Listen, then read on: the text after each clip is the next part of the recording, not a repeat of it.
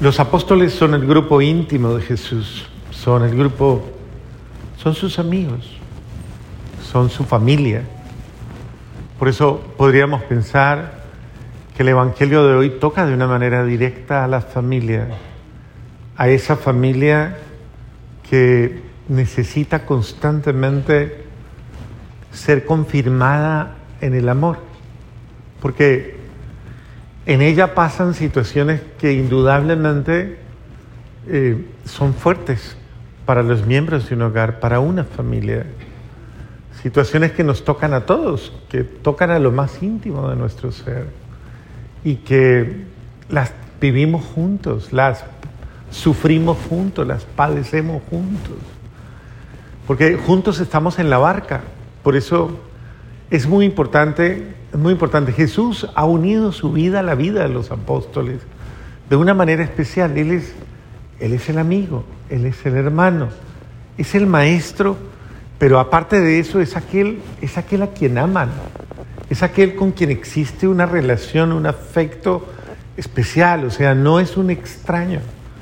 Jesús es uno de nosotros, uno con quien, con quien yo he comido, con quien yo he caminado, con quien yo he vivido, es uno de los nuestros. Y entonces cuando hablamos con ese Jesús, cuando Jesús habla con nosotros, no nos habla como extraños ni nosotros le hablamos a Él como un extraño, sino como uno de nuestros íntimos. Él es uno de nuestros íntimos. Y en ese sentido, los apóstoles lo sienten a Él, lo sienten de una manera especial cada uno en su propia voz. O sea, cada uno, cada uno sabe ¿Qué relación tiene con Jesús? ¿Qué relación tengo yo con Jesús? Y hasta qué punto esa relación que yo tengo con Jesús está bien consolidada, o sea, está bien fundamentada. Los apóstoles han vivido, como les decía, un drama bastante fuerte, que ha sido el drama que hemos visto todos este tiempo y todo. Acabamos de pasar la Semana Santa, acabamos de vivir todo el tributo pascual, acabamos de vivir todos estos momentos tan difíciles y eh, nos, centramos entonces en, una experiencia, en una experiencia humanamente dramática, dura, dolorosa. Nuestro, al que amamos, al que ha, muerto eh, y, y ellos se sienten culpables. O sea, hay culpa. Hay culpa en muchos sentidos. Hay culpa por haber huido, por haber sido cobarde, por haber tenido miedo, por, haber, eh, por no haber tenido el valor, por no haberle acompañado, por haberle dado la espalda a la situación. Yo personalmente pensaría que en toda partida, toda partida de un miembro de la familia, toda separación de una familia es muy dolorosa, absolutamente dolorosa y confronta. Eh, cuando de una manera fuerte se va un papá, o se va una madre, o se va un hijo. Eso, eso impacta demasiado, es muy duro.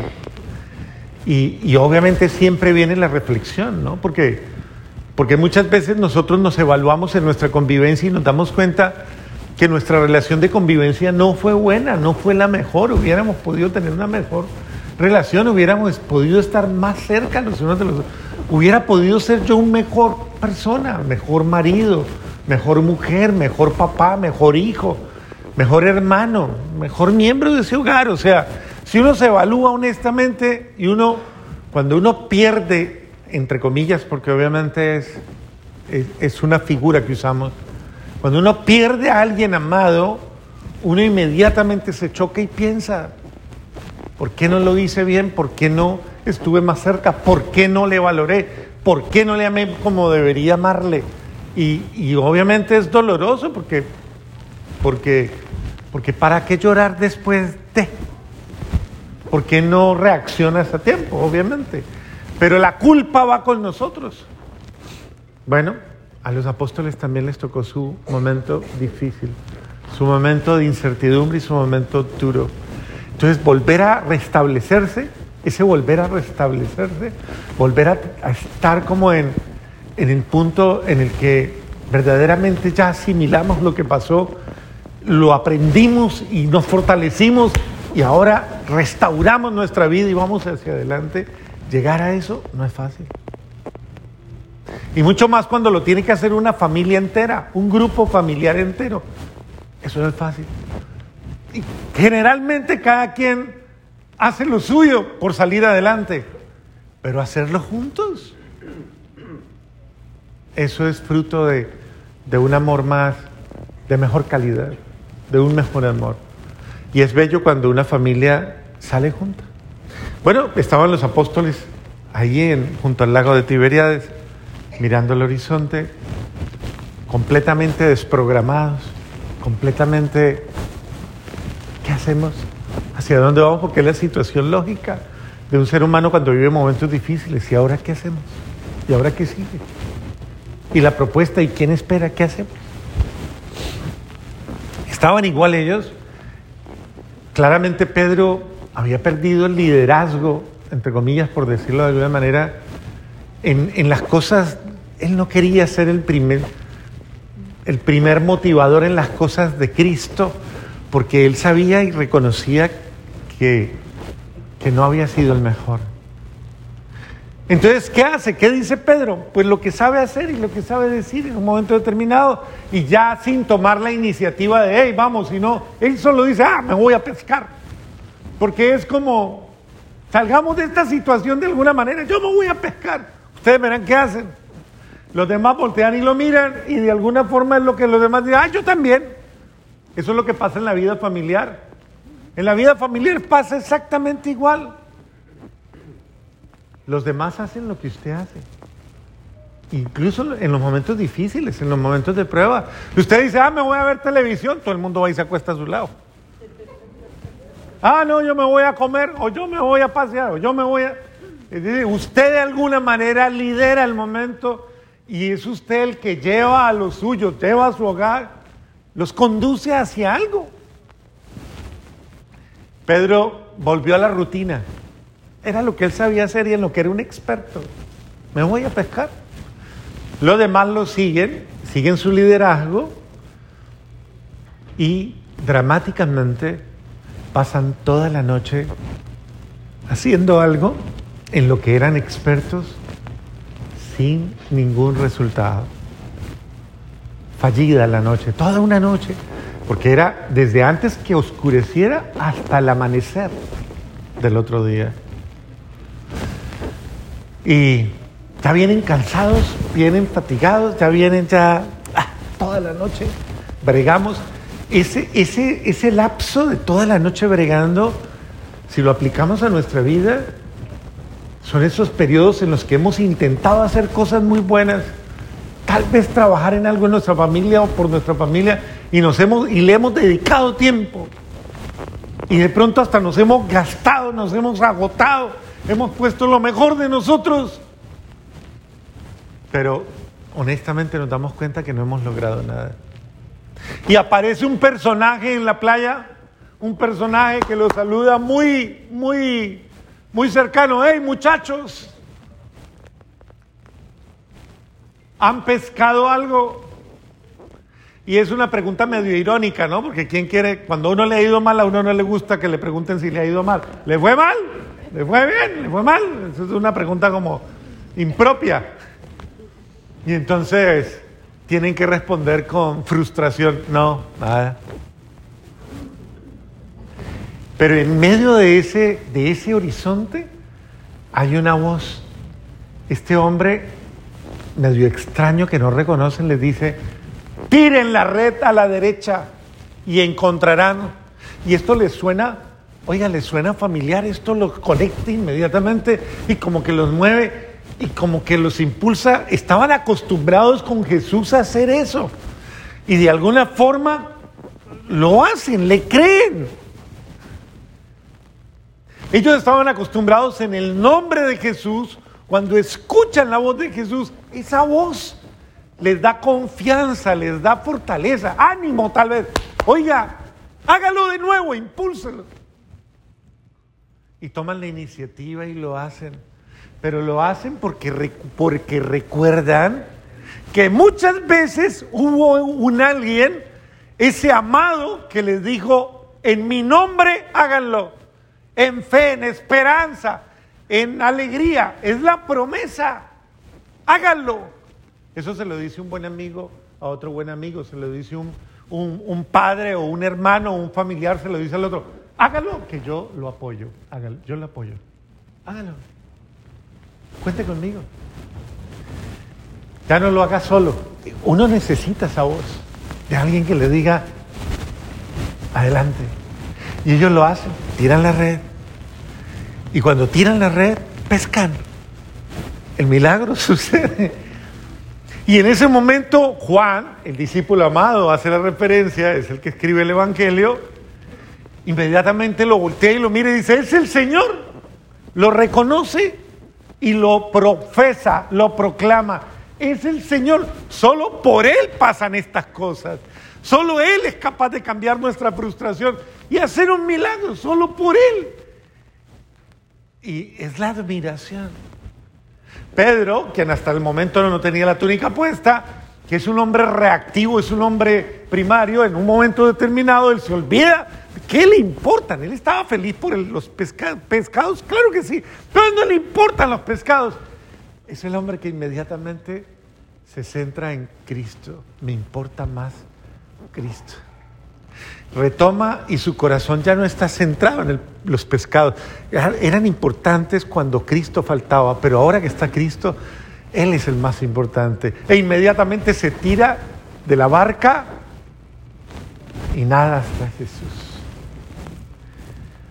porque su corazón le demandaba eso, su corazón le demandaba buscarlo, su ser le demandaba encontrarlo.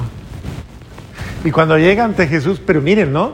Pedro, sin embargo, es, eh, él, tiene un, él tiene una carga, pero a pesar de la carga que tiene, busca.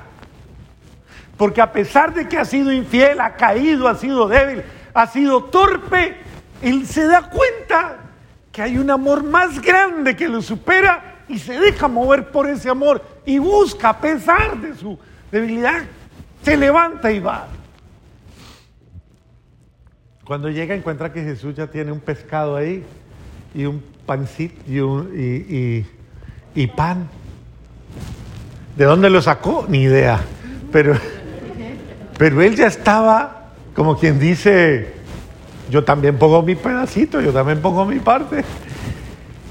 Y traiga uno de los que... Y ahí, ahí sí Pedro se devuelve y va y saca uno de los 153. Le ponen ese número porque parece que eran grandes los pescaditos, eran grandes. Y trae lo que... Y luego vengan y comamos muchachos. Eso, eso es un momento familiar, eso es un momento clave. Como en la vida a veces hay que darle más importancia al compartir que al problema o que a los momentos o al drama o a lo demás. A veces el drama es lo más importante. Y lo más importante no es eso, lo más importante son las personas con las que compartimos. Y, ese, y esa experiencia de estar juntos. Y, y cómo es de bello estar juntos. Que esto no podemos perderlo. ¿Cómo es de rico estar juntos? Usted no sabe si es la última vez que está con esa persona que está a su lado. Ahorita, esta mañana que salía, una persona se me acercó y me dice, padre, eh, tengo que contarle una tristeza de un familiar mío. Hace dos semanas eh, le trasladan de una ciudad a otra, se van para una ciudad a otra, dos personas jóvenes van por la carretera, se estrellan y el muchacho de treinta y tantos años murió está muerto y en este momento la, esposa está entubada en cuidados intensivos y, quedó un niño. Y, pero ya, ya quedó una familia absolutamente destruida. Tú no sabes qué pueda suceder. Y esos impactos, esas cosas tan duras, son muy duras. Y, y qué importante es yo valorar que estoy contigo ahora. Tú no sabes si Estás compartiendo con tu esposo, estás con tu esposa y en un ratito le da un infarto y se fue.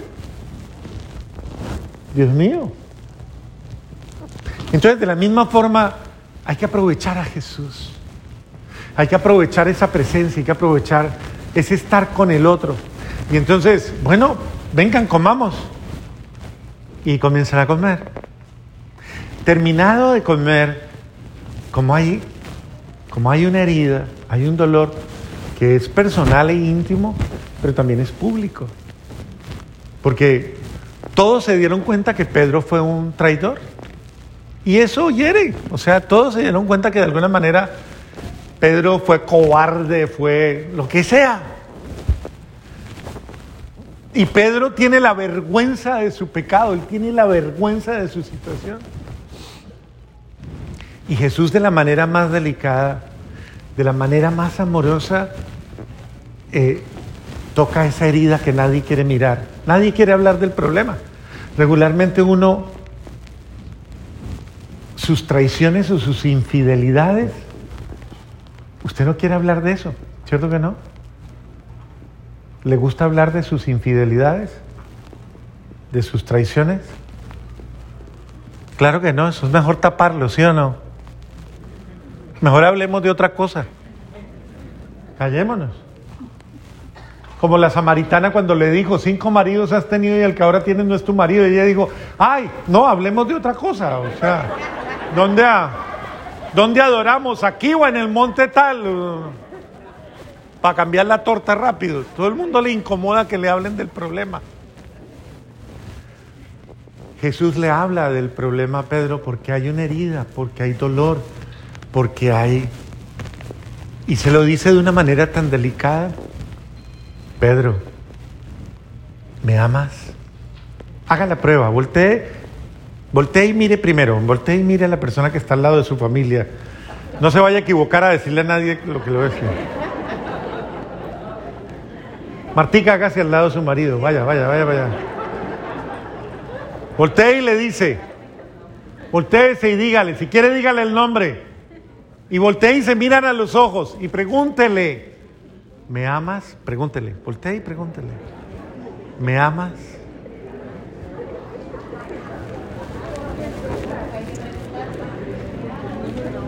¿Cierto que intimida? Intimida. Hágalo esta tarde allá en la casa solitos, que es más cómodo. Y verá.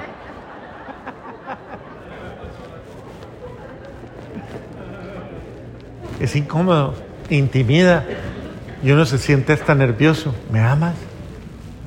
Claro, tú sabes cuántas veces te he fallado, tú sabes cuántas veces me he equivocado, tú sabes que soy torpe, tú sabes que soy, que he sido negligente, que he sido de mala conducta, lo, que sea, porque viene todo a uno. Te voy a decir que te amo, pero tú sabes cuánto te he fallado. Y después de que Pedro reconoce, le dice, yo te, te amo, Señor. Le dice, está bien, apaciente mis corderos. Como quien dice, usted ya sabe que usted es así de torpe y de cabezón como es de cabezón y de terco y todo. Pues cuida a los otros cabezones que son igualitos a usted. Cuida a los otros, a todas esas otras cábaras, mulas y vacas y toros y de todo lo que tiene Él lo dijo corderitos, ¿no? Cuida a los corderos. Luego le hace otra segunda pregunta. Vuelve y le pregunta. Y eso es como, es duele. Pedro, ¿me amas más que estos? Es una pregunta fuerte. ¿Usted ama, ama a su familia más que cualquier otra persona? ¿Ama verdaderamente su hogar? Es una pregunta intimidante y, dolorosa, pero Pedro la confronta y le dice, Señor, tú sabes que te amo, Señor, te amo. Claro que sí. Pedro no entiende que Jesús está borrando, está haciéndole profesar de nuevo algo que sus labios habían dicho, no lo conozco. Y ahora le está haciendo decir, te amo, Señor, te amo le está borrando de su mente y de su corazón algo que todos quisiéramos borrar. Pedrito, cuide otra vez a mis corderitos y a mis ovejitas. O sea, usted me quiere por segunda vez. Pues bueno, ahora usted entiende, ¿no? Lo difícil que ha sido. Cuídenlos. A ellos también les cuesta. Más que eso, a ellos también les cuesta. Para ellos también es difícil. Por tercera vez, Y uno no quisiera que eso pase, pero Jesús necesitaba limpiarlo de su triple negación. Pedro, hasta el martirio, hasta dar la vida por mí. Más difícil todavía. Haga la prueba. Pregúntele al del lado, ¿darías la vida por mí? Pregúntele. ¿Darías la vida por mí?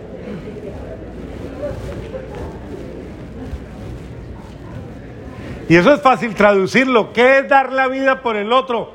¿Serías capaz de morir a tu mal genio, a tu ego bravo, por amor a mí?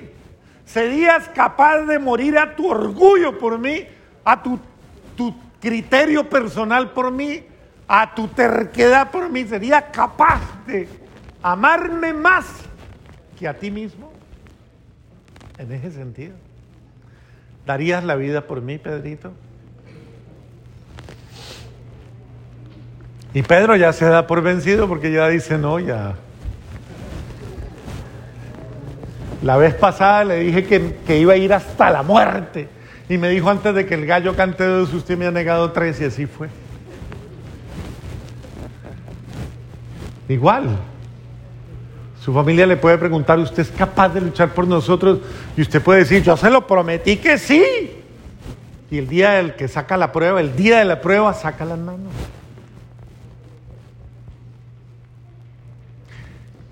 Y Pedro le dice, tú me conoces, Señor, tú me conoces.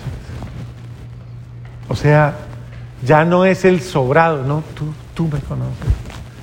Tú sabes que yo te quiero, tú sabes que yo te amo, que yo quiero amarte, pero, pero soy torpe, soy débil. Pero que te quiero, te quiero. Quiero luchar por ti, quiero luchar por ti. Porque esa es la secuencia del amor. El que ama lucha, se esfuerza. Como dice él, insiste, persiste y resiste hasta el final. Y Jesús le dice, apacienta a los... Es el sentido de ayudémonos los unos a los otros a amarnos en los momentos, a todos nos cuesta, para todos es difícil. Qué bueno que hoy pudiéramos sanar nuestras traiciones. Sanar nuestras traiciones. Las traiciones que hemos tenido tantos momentos en la vida, porque usted, mucha gente se queda con él. Yo ya le perdoné, pero...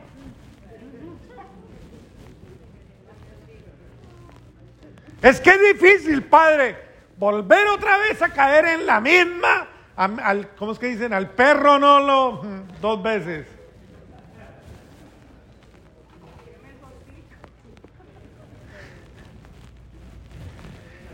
pero qué bueno que sanáramos las heridas, esas heridas que hemos ido acumulando. Qué bueno que no estuviéramos toda una vida sospechando del otro, toda una vida prevenidos contra el otro. Cristo quiso en ese acontecimiento con Pedro sanar esa amargura que produjo una caída, una desgracia, una traición. El Señor quiere que nos sanemos también nosotros y nos perdonemos. Por eso yo los invito a perdonarse, a sanar, a sanar sus caídas y a sanar las heridas de sus caídas. Qué rico que hoy como matrimonio pudieran decirse, si quieren ahorita en el momento de la paz, usted se hace el bobo y le habla al oído y le dice...